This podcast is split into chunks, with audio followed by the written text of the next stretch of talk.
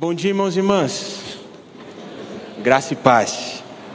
Bom demais estar aqui com os irmãos mais uma vez, porque é sempre muito bom poder compartilhar um pouco da palavra e principalmente poder compartilhar um pouco daquilo que Deus tem colocado no meu coração nos últimos dias. E nos últimos tempos, não sei os irmãos, mas eu tenho percebido que as pessoas elas têm se tornado especialistas em identificar erros e problemas na vida dos outros. Mas ao mesmo tempo, o que eu percebo é que as pessoas têm cada vez mais perdido a capacidade de reconhecer os seus problemas. E mais do que isso, eu percebo que as pessoas elas não reconhecem mais que elas precisam melhorar. E como consequência disso, parece que a gente vê as coisas indo de mal a pior. E parece que a tendência é piorar. Porque no final das contas, são poucos aqueles que realmente querem fazer uma melhora pessoal, uma melhora individual, e por isso parece que a melhora coletiva nunca vem. E eu não sei os irmãos, mas na minha opinião, as maiores especialistas em identificar problemas na vida alheia são as tias. Não sei os irmãos, mas eu percebo que é incrível a capacidade que as tias têm de identificar problemas na sua vida. Esses dias eu estava lendo um artigo científico de um estudioso muito renomado que eu encontrei no YouTube, que dizia que a principal função das tias, sem ser fazer aquela piada do pra ver ou para comer, ou tecer comentários extremamente desconfortáveis na frente de todas as pessoas naquele jantar de família de final do ano, é identificar os problemas da sua vida e te deixar bem ciente disso, para que você não se esqueça disso jamais e tente trabalhar nisso para melhorar de alguma forma. Eu, graças a Deus, meus irmãos, eu não tenho nenhum problema com as minhas tias porque todas as minhas tias são uma bênção do Senhor, principalmente as que estão acompanhando esse culto agora de forma online. Tem que falar isso, senão dá problema lá em casa depois. Mas eu percebo que tem umas tias por aí que são uma pedra no sapato na vida do pessoal. Mas mais difícil do que lidar com as tias e com os comentários das tias, é lidar com os comentários das tias avós. Não sei se os irmãos percebem, mas normalmente as tias avós já estão numa fase que elas já perderam totalmente o filtro e elas vão te dizer verdades na sua cara. E normalmente essas verdades não são confortáveis. Normalmente essas verdades elas vão te machucar. E eu lembro que eu tinha uma tia-avó que toda vez que eu ia na casa dela no final do ano, ela sempre fazia o mesmo comentário para mim. Eu lembro que eu chegava na casa dela, ela me olhava da cabeça aos pés e dizia sempre a mesma coisa. Nossa, Juninho, toda vez que você vem para cá, você está cada vez mais gordo. Irmãos, aquilo era uma verdade que não precisava ser dita. Era uma verdade que doía demais no meu coração, era uma verdade que doía demais para mim. Por isso, uma vez eu defini uma estratégia. Eu fiquei um bom tempo vivendo a vida fitness. Eu fui na academia, eu fazia caminhadas no parque, o Sebastião me encontra lá direto. Eu comecei a comer saudável porque eu falei: da próxima vez que eu encontrar essa amada senhora na casa dela, ela não vai fazer mais o mesmo comentário. Eu lembro que, irmãos, eu fiquei uns dois anos sem ver aquela minha tia. Eu fiquei uns dois anos sem aparecer na casa dela. E mesmo nesses dois anos eu não emagreci tanto quanto eu deveria, mas eu dei uma diminuída. E por isso eu me senti confiante e decidi ir até a casa dela, visitar ela mais uma vez. E quando eu cheguei na casa dela, meus irmãos, eu coloquei aquela roupa que me favorecia, coloquei o perfume, tentei ficar com a postura elevada para ela perceber que eu tinha emagrecido. Eu lembro que quando eu entrei pela porta, ela olhou para mim, me olhou de cima a baixo, como ela sempre fazia, e disse uma coisa: Olhando para minha barriga, ela percebeu que ela tinha diminuído. Ela percebeu que eu tinha emagrecido. O problema é que ela começou a olhar para o lugar onde deveria estar o meu cabelo. Então ela começou a tecer um outro comentário. Ela olhou para mim e falou assim: Nossa, Juninho, toda vez que você vem para cá, você está cada vez mais careca. Resultado disso, irmãos, eu estou indo para fora do Brasil tentar fazer um implante capilar para ver se da próxima vez que eu encontro essa minha tia, ela não faz nenhum comentário negativo em relação à minha vida. Mas enfim, o que essa metinha me faz perceber é que não importa o quanto você melhore, não importa o quanto a gente se desenvolva, sempre vai ter alguma coisa para a gente criticar. Eu só estou contando essa história porque essa minha tia já faleceu. Eu tenho plena certeza que ela chegou no céu reclamando de Deus de como os móveis estão distribuídos lá em cima. Eu fico, esse tipo de pessoa me faz pensar de que muitas vezes é muito melhor identificar, analisar e tentar solucionar o problema dos outros, ao invés de olhar para dentro e tentar solucionar os nossos problemas. Sendo que, na realidade, se todos nós buscássemos resolver os nossos problemas, o todo já estaria bem melhor. Se você se identificou com a minha tia, meu irmão, não é um problema só seu. Porque o que eu percebo é que isso é muito comum na vida de muitos irmãos, na vida de muitas famílias, mas principalmente na vida de muitas igrejas, e principalmente um problema muito comum na minha vida. É por isso que eu acredito que cada vez mais Deus está me chamando para parar de apontar o erro dos outros e entender que no fundo o problema sou eu. Eu realmente acredito que nessa manhã o Senhor quer te convidar para ter o mesmo entendimento. Para que a gente possa conversar em relação a isso, eu te convido a abrir a sua Bíblia em Romanos, no capítulo de número 11, nós vamos ler do verso 9 ao verso 13. Romanos, capítulo de número 12, deixa eu falar de errado outra vez. Do verso 9 ao verso 13. Eu vou ler a palavra na tradução NVI, espero que os irmãos consigam acompanhar essa leitura junto comigo. Romanos, capítulo de número 12, do verso 9 ao verso 13, onde a palavra do Senhor diz assim: O amor deve ser sincero odeiem o que é mal, apeguem-se ao que é bom, dediquem-se uns aos outros com amor fraternal, prefiram dar honra aos outros mais do que a vocês.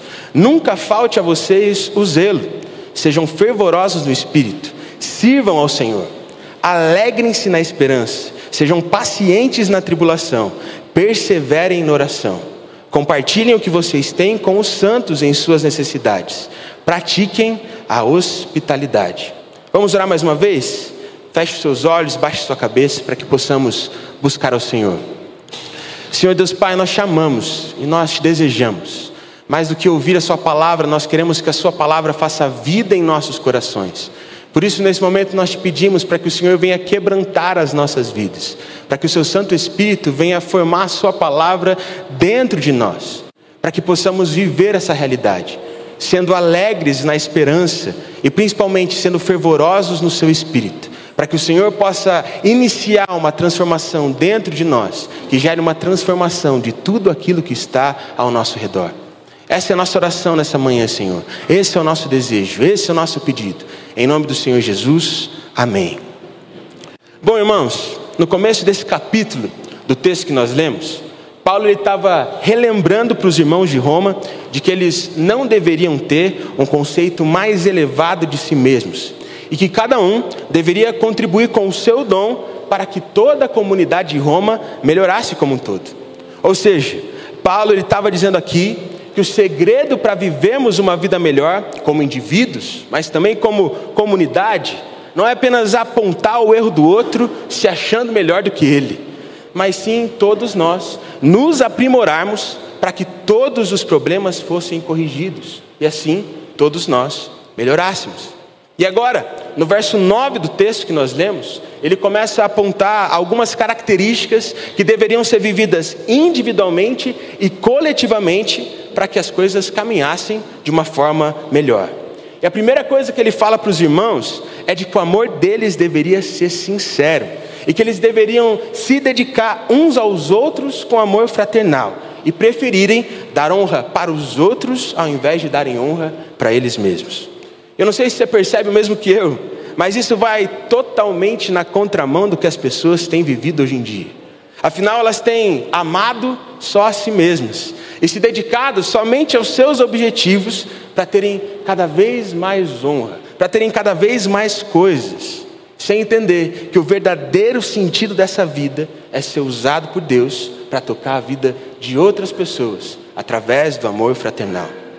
Mas a realidade é que as pessoas elas amam tanto, mas tanto elas mesmas, que elas só buscam amar Deus quando elas precisam dele para alguma coisa.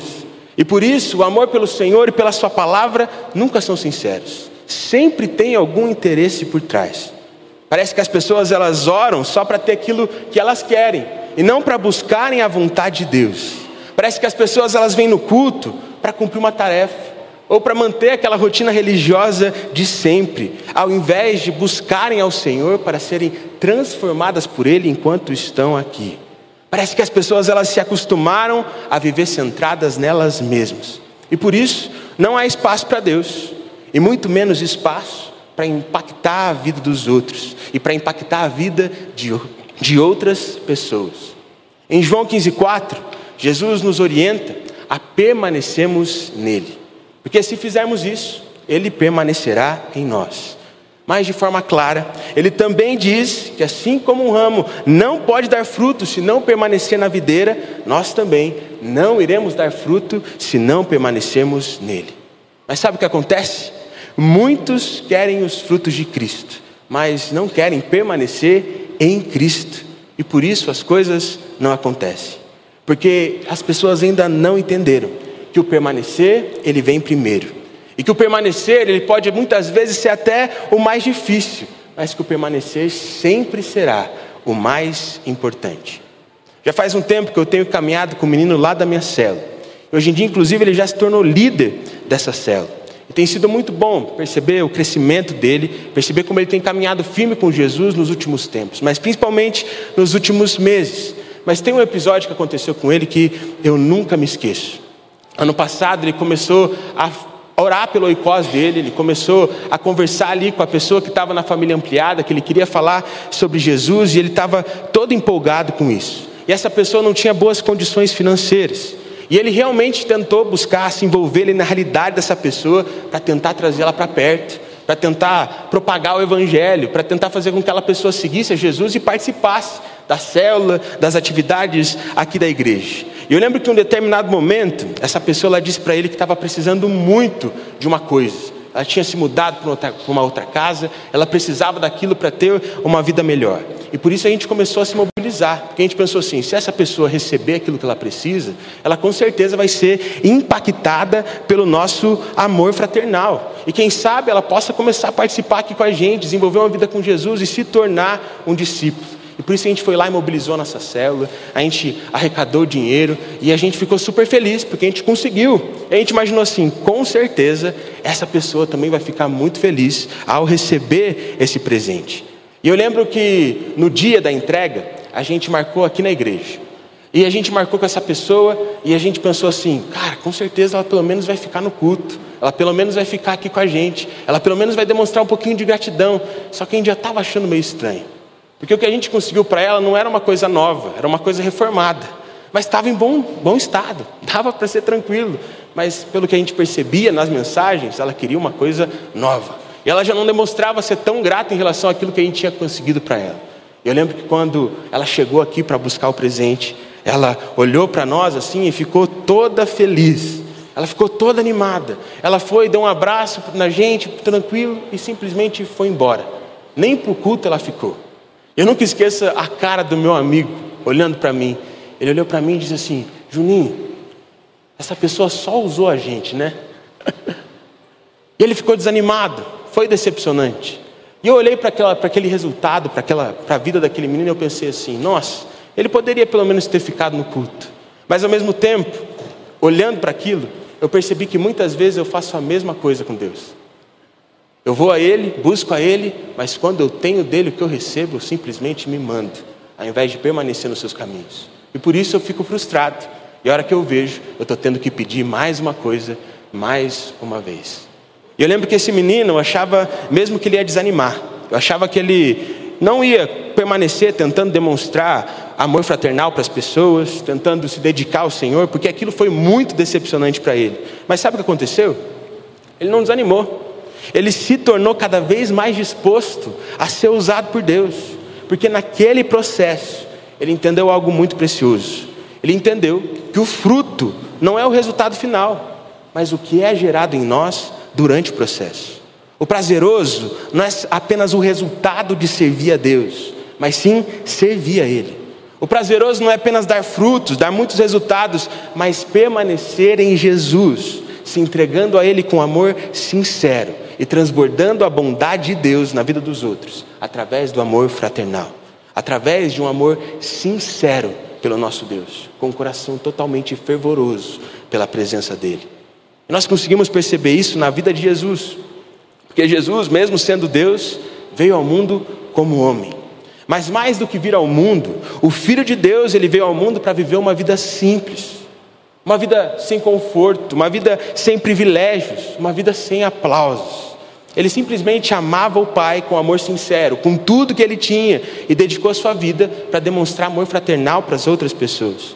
E a palavra nos diz que ele não tinha beleza nem formosura, Ele era desprezado e rejeitado pelas pessoas. A palavra diz que o Filho de Deus era um homem de dores. Tudo isso porque ele decidiu se colocar em último lugar para exaltar a Deus e para honrar as outras pessoas. E o que eu percebo lendo a Bíblia é que ele era feliz com isso. Ele estava bem tranquilo vivendo assim. Ele se sentia bem, porque ele desfrutava do prazer de se entregar a Deus, servir a Ele e ser renovado por Ele todos os dias. E por isso ele permanecia firme no Pai e a vida dele caminhava para frente.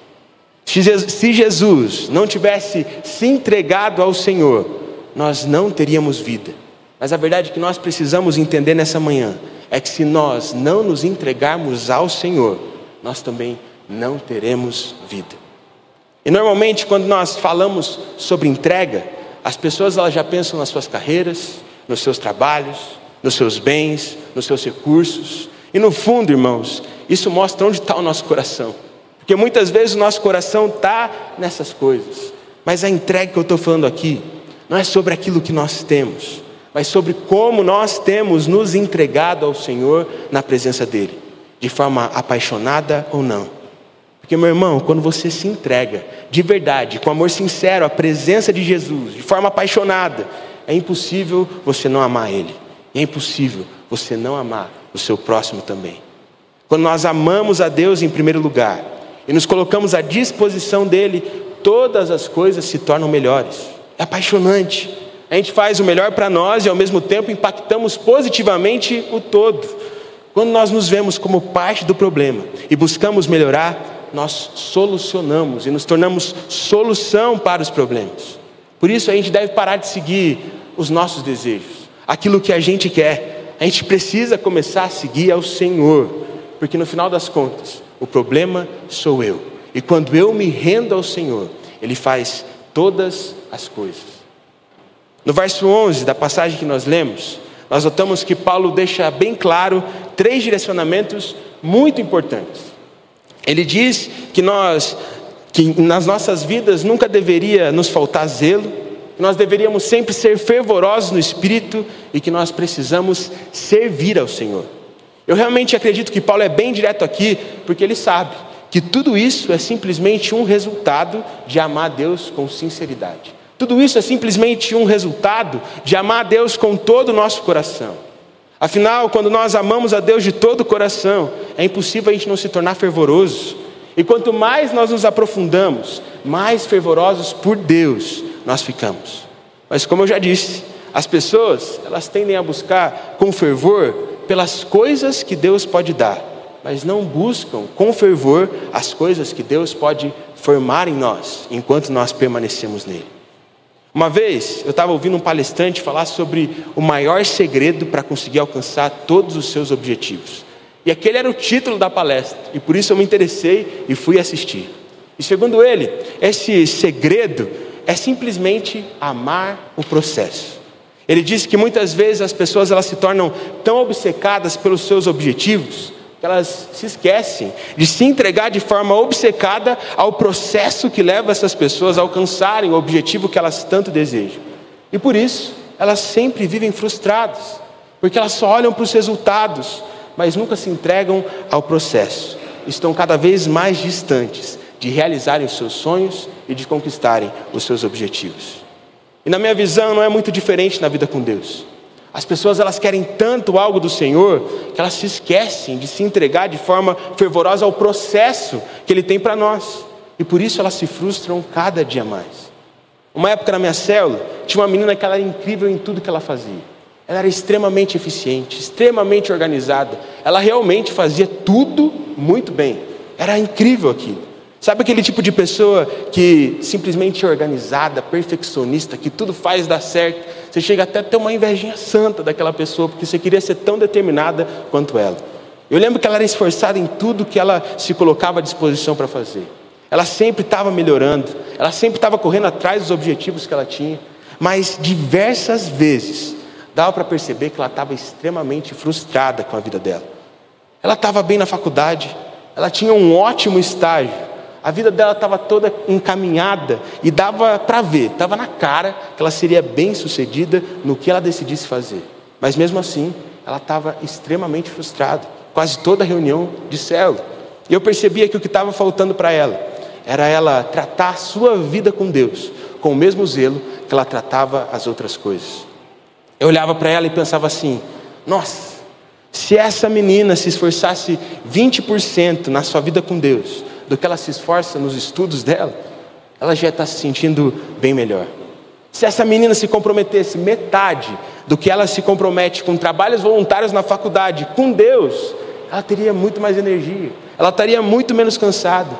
Se essa menina fosse zelosa, fervorosa e se colocasse à disposição em Deus, da mesma forma como ela faz com outras coisas, tudo ia ser diferente para ela. E aí a pergunta que eu te faço, meu irmão, é o seguinte: como você estaria se você fosse tão intencional na sua vida com Deus, quanto você é intencional no esporte que você pratica, na academia que você faz, no futebol que você joga toda semana. Como você estaria agora se você fosse tão zeloso com o seu Criador, com aquele que morreu por você, quanto você é zeloso com o seu trabalho, com a sua carreira? Como você estaria, o que você estaria vivendo se você fosse tão fervoroso no espírito? quanto você é fervoroso acompanhando as notícias políticas do nosso país. Ah, meus irmãos, Deus ele nos chama para sermos fervorosos por Ele, porque esse é o segredo.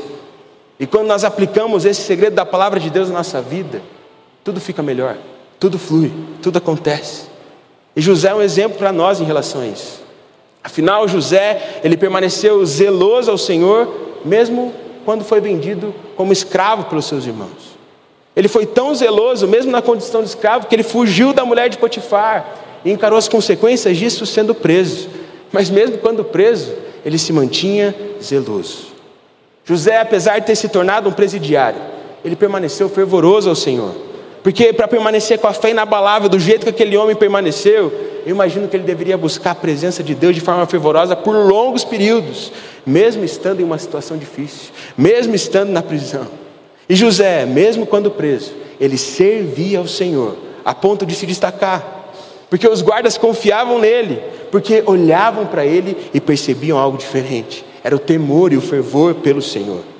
Olhando para isso, eu percebo que o segredo de José, para se tornar bem-sucedido, foi simplesmente amar a Deus durante todo o processo, apesar dos resultados no curto prazo não serem aqueles que ele esperava. E é isso que nós precisamos fazer sendo fervorosos pelo Senhor e pelas coisas de Deus o tempo todo, tendo zelo pelas coisas dele e nos colocando à disposição para simplesmente servir. Porque quanto mais fervoroso eu sou por Deus, mais apaixonado eu fico, mais completo eu me sinto. Sabe, irmãos, o fervor pelo Senhor é o que muda o jogo. E nós precisamos desejar por Ele de forma fervorosa. E o que a gente precisa entender é de que a falta de fervor é um problema. A gente não pode achar falta de fervor normal. Se você não está fervoroso por Deus, tem alguma coisa errada. Você precisa começar a buscar Ele com mais paixão, para que as coisas possam acontecer na sua vida e através de você. Se tem uma coisa que Deus tem me falado muito ao meu coração nos últimos tempos, que eu até compartilhei com jovens na celebração de ontem, é que muitas vezes as coisas de Deus demoram muito para acontecer. Muitas vezes, o de repente de Deus demora muito para acontecer nas nossas vidas. E quando nós entendemos que o problema sou eu, e que a gente precisa entregar ao processo, nós nos divertimos muito mais durante o processo, porque a gente permanece fervoroso nele, e todas as coisas são transformadas na nossa vida e na vida das pessoas que estão ao nosso redor, de forma natural. Tudo como uma simples consequência do fervor que nós temos pelo Senhor e pela forma como nós buscamos a presença dEle em nossas vidas. E é justamente por isso que no texto que nós lemos, Paulo diz no verso 12 que nós devemos nos alegrar na esperança, sermos pacientes na tribulação e perseverantes na oração. Eu acredito que Paulo ele escreveu isso para mostrar para os irmãos de Roma que as coisas de Deus muitas vezes iam demorar para acontecer. E que de repente Deus ia demorar para acontecer na vida deles. E que eles sim teriam muitas vantagens se eles permanecessem fervorosos e zelosos pelo Senhor.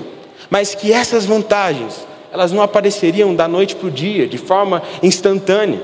Eles teriam que se alegrar na esperança, porque provavelmente aquilo que eles veriam diariamente não lhes causaria alegria. mas a esperança que eles teriam ao ver o que o Senhor poderia fazer os deixaria completamente alegres. Eles deveriam também ser pacientes nas tribulações, porque elas com certeza iriam chegar, e elas com certeza iriam ser desanimadoras, mas eles deveriam ter paciência, por terem a certeza de que não importa o tamanho da dificuldade, Deus iria agir na vida deles. Mas principalmente, eles teriam que ser perseverantes em oração. Mas perseverantes não só para pedirem para Deus aquilo que eles precisam, mas para receberem em seu lugar de oração instrução, consolo, direcionamento do Senhor. Senão, com certeza, eles não iriam aguentar a caminhada. Eles não iriam aguentar permanecer seguindo a Jesus. E sabe, irmãos, quando nós passamos a buscar Deus de forma fervorosa, normalmente as coisas não se tornam fáceis da noite para o dia. Muito pelo contrário. Muitas vezes parece que as coisas elas se tornam mais difíceis ainda. Mas se a gente se mantém alegre no Senhor, se a gente busca com alegria pela presença dEle, se a gente se torna paciente e perseverante em Deus, o Senhor nos dará graça para vencermos todas as nossas dificuldades. Essa semana eu vi um testemunho de um pastor muito conhecido, que durante a maior parte do seu ministério, ele pastoreou uma igreja muito conhecida na cidade do Rio de Janeiro. Mas ele disse que o início da jornada dele foi muito complicado, porque ele decidiu fazer teologia nos Estados Unidos, porque a mãe dele era americana. E logo depois de se formar, ele assumiu o pastorado de uma grande igreja lá no Rio de Janeiro. E aquilo gerou uma grande revolta em parte dos membros, principalmente entre os líderes da igreja e os diáconos, porque eles pensavam que ele não era capacitado o suficiente, que ele não tinha experiência, que ele mal sabia a realidade brasileira para gerir uma igreja tão importante e tão relevante quanto era a igreja deles. E no final das contas, no seu primeiro ano de ministério, ele disse que mais da metade da igreja decidiu ir embora decidiu sair. Mas mesmo assim, ele permaneceu servindo e buscando a Deus em primeiro lugar. No segundo ano, as coisas não melhoraram. A frequência dos cultos ia só diminuindo, as pessoas iam pedindo transferência, iam saindo da igreja, mas ele continuava buscando a Deus em primeiro lugar. No final do terceiro ano, ele já estava bem frustrado, porque ele buscava o Senhor com fervor, ele estava buscando a presença de Deus para se tornar uma bênção naquele lugar, mas parece que nada acontecia. As coisas não iam para frente. E um dia, no seu lugar de oração, ele perguntou indignado para o Senhor por que, que as coisas não davam certo. Ele falou assim: Deus, eu estou me entregando, eu estou fazendo, eu estou dando o meu máximo, mas o Senhor não faz nada no nosso meio, não está acontecendo nada aqui. E Deus falou muito claro para ele, naquele dia, de que as coisas não estavam acontecendo, porque ele estava amando muito mais os frutos do que o permanecer. E que as coisas só dariam certo quando ele passasse a viver o que está escrito nesse versículo, se alegrando na esperança, sendo paciente nas tribulações e perseverante na oração. Ele disse que naquele dia esse texto ficou marcado no coração dele. E aquilo foi tão marcante para ele que quando o culto estava vazio, ao invés dele ficar triste, se desanimar, ele se alegrava na esperança daquilo que o Senhor poderia fazer. Quando as pessoas diziam para ele que ele não era capaz, que ele não tinha experiência, que ele não era tão bom quanto o outro pastor antigo, ele começava a simplesmente ser paciente com essas pessoas. Ao invés de brigar com elas, ficar bravo com elas, ele amava elas, de uma forma sincera, de todo o coração, demonstrando o amor fraternal. Quando dava vontade de desistir, ao invés de largar tudo e ir embora, ele simplesmente perseverava em oração. E ali, no lugar de oração, ele era renovado, o coração dele ficava bom e ele conseguia vencer as dificuldades que ele tinha e fazer com que a igreja caminhasse para frente. Hoje em dia, ele é pastor emérito daquela igreja, que se tornou uma das maiores igrejas do Rio de Janeiro, sob a liderança dele. Olhando esse testemunho, eu comecei a entender de que nós precisamos ter a mesma mentalidade, meus irmãos. E a gente pode perceber isso não apenas a partir do testemunho desse pastor, mas lendo a Bíblia e analisando as histórias dos grandes homens de Deus, como o exemplo de Moisés. Pois Moisés ele se alegrou na esperança, tanto que ele passou anos sofrendo no deserto. Por anos e anos ele só via areia, por anos e anos ele só via deserto, mas ele se alegrava na presença do Senhor. Moisés ele nem conseguiu habitar na terra prometida, que era o seu objetivo desde o início, mas ele se alegrava em Deus todos os dias e era renovado na presença dele. Moisés ele era extremamente paciente, porque o povo de Israel reclamava e desobedecia toda hora, em todo tempo, mas ele permanecia confiante naquilo que o Senhor faria. A fé dele em Deus era inabalável. E apesar de todas as dificuldades, ele perseverou em oração, encontrou forças no Senhor, e o Senhor deu graças para ele vencer toda e qualquer circunstância.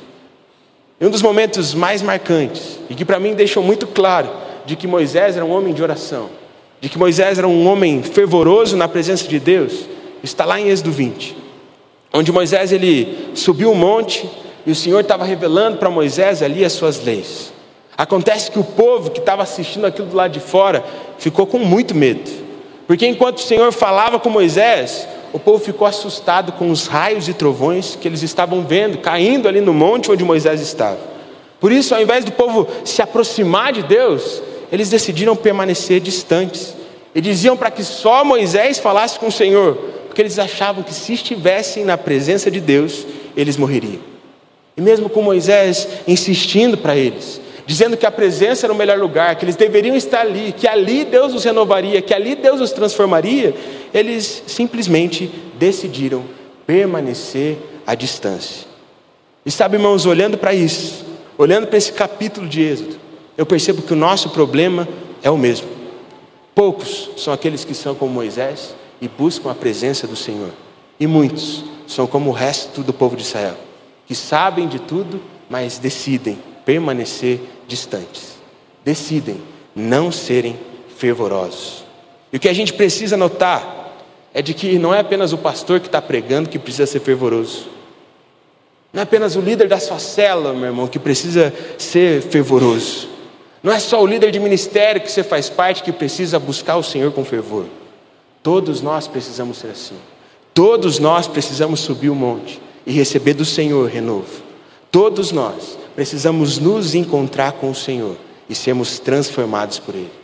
Porque quando nós buscamos a Deus, quando nós buscamos viver uma vida de santidade, que é o tema que nós temos para esse ano, quando nós buscamos o Senhor com fervor, quando nós buscamos ser transformados na presença dEle, quando nós buscamos a Ele em primeiro lugar, nós melhoramos quem nós somos e nos tornamos agentes de transformação e acabamos melhorando quem está ao nosso redor. Quando nós entendemos que o problema sou eu e começamos a mudar o nosso eu, tudo muda ao nosso redor. Esse é o desejo de Deus para nós, e esse também deveria ser o nosso desejo. Uma coisa que me marcou muito no testemunho desse pastor que eu compartilhei com vocês é que no final do testemunho, quando ele abriu para a pergunta, o menino perguntou para ele o que ele falaria agora se ele se encontrasse com aqueles líderes e diáconos que falavam que ele não era capaz de liderar a igreja, porque agora ele era pastor emérito. Ele tinha provado que ele conseguia. Ele tinha provado que ele tinha tido resultados, ele tinha provado que ele era capaz. E nesse momento, com toda a experiência, o pastor deu risada, olhou para aquele menino e disse: Você quer saber o que eu ia dizer para eles? Eu ia dizer que eles estavam certos, porque eu realmente não tinha capacidade de liderar aquela igreja, eu realmente não tinha capacidade de encarar aquele desafio. A única coisa que fez com que tudo desse certo foi o fato de eu ser fervoroso no Senhor e buscá-lo em primeiro lugar. O resto simplesmente aconteceu, foi consequência do meu fervor. E talvez hoje na sua vida, meu irmão, você não saiba o que fazer. As coisas não estão dando certo, as coisas não caminhando. Talvez você não saiba o que fazer com a sua carreira, no seu trabalho. Talvez você não saiba o que fazer com a condição da sua célula. Talvez você não saiba o que fazer com a sua família. Parece que está tudo desmoronando. Você está querendo mostrar para os outros que o caminho do Senhor é de verdade, mas parece que nada acontece. Aí você está olhando para tudo isso e pensando assim: não vai dar, não tenho o que fazer, eu não sei para onde ir. E diante de situações como essa, tudo que nós precisamos fazer é sermos fervorosos no Senhor e deixar Ele fazer todo o resto. Pois o problema sou eu, apenas quando eu não entendo que a única coisa que eu preciso fazer é me deixar ser governado pelo Espírito e pelo poder de Deus que habita dentro de mim, para que todas as coisas possam acontecer na minha vida. Irmãos, Deus tem me chamado para ser fervoroso. E por isso, nesse momento, eu te convido a ficar em pé, para que nós possamos fazer uma oração, para que Ele nos torne fervorosos também. No ano passado, não sei se o pastor Matias vai lembrar, se os supervisores de célula vão lembrar também, mas teve uma reunião em que o pastor pediu para que a gente orasse, a partir do versículo 12 desse texto, que dizia que a gente deveria permanecer alegre na esperança, de que a gente deveria ser paciente na tribulação e de que a gente deveria simplesmente perseverar em oração diante das dificuldades. E eu lembro que todo dia, depois daquela reunião, eu orava esse versículo. Eu falava, Deus, me faz perseverante. Eu falava, Deus, por favor, derrama da sua graça na minha vida, para que eu consiga permanecer alegre, para que eu consiga permanecer paciente, apesar de tudo isso que está acontecendo. E eu lembro que eu não conseguia, e eu senti o Espírito sussurrando no meu ouvido: Ei, lê o capítulo inteiro. E quando eu fui ler o capítulo inteiro, eu me deparei com esse versículo 11. E Deus olhou para mim e disse assim: Sabe qual é o seu problema, Juninho? É que você tem zelo pela minha presença, você tem zelo pela minha palavra. Mas você muitas vezes é mais fervoroso nos problemas do que na minha presença. Você age como se seus problemas fossem muito maiores do que eu. Mas se você buscar a minha presença com fervor, Juninho, a sua vida nunca mais será a mesma. E aí você será alegre apesar de todas as circunstâncias, porque você vai se alegrar na esperança. Você vai permanecer paciente mesmo em minhas tribulações, porque você vai perceber que mesmo aos poucos Deus vai fazendo. E muitas vezes, de repente, Deus demora para acontecer. Mas principalmente, se você perseverar em oração, me buscando em oração com fervor, eu vou mudar a sua vida. Eu vou mudar o seu coração. Você vai me amar de forma sincera. Você vai entender que a única coisa que você precisa fazer é me amar em primeiro lugar e me buscar acima de todas as coisas. Por isso, irmão, eu não sei qual o seu problema, mas eu gostaria de te dizer que muito provavelmente o seu maior problema é você, porque você tem sido muito mais fervoroso nos problemas, ao invés de ser fervoroso em buscar as soluções dele na presença do Senhor. Por isso que enquanto eu faço a minha oração, você faça a sua oração também, para que a partir de hoje a gente busque o Senhor com fervor e Ele transforme as nossas vidas, como indivíduos e como coletivo. Amém? Senhor Deus Pai, nós chamamos, Senhor. Nós chamamos, Pai, porque o Senhor morreu por nós naquela cruz. Nós chamamos porque o Senhor nos deu vida e vida eterna. Nós te agradecemos, Pai, porque nós não merecíamos. Nós éramos merecedores da Sua ira, mas o Senhor nos tornou merecedores do Seu amor. Por isso, nesse momento, Pai, eu peço para que o Senhor nos enche, para que o Senhor encha cada vida que está participando desse culto cada vida que está assistindo esse culto online e que cada coração seja cheio da Sua presença e cheio do Seu amor. Para que todos nós, Pai, possamos passar a te amar de forma sincera, para que a gente possa te amar tanto, Pai, que a gente transborde em amor fraternal para os outros.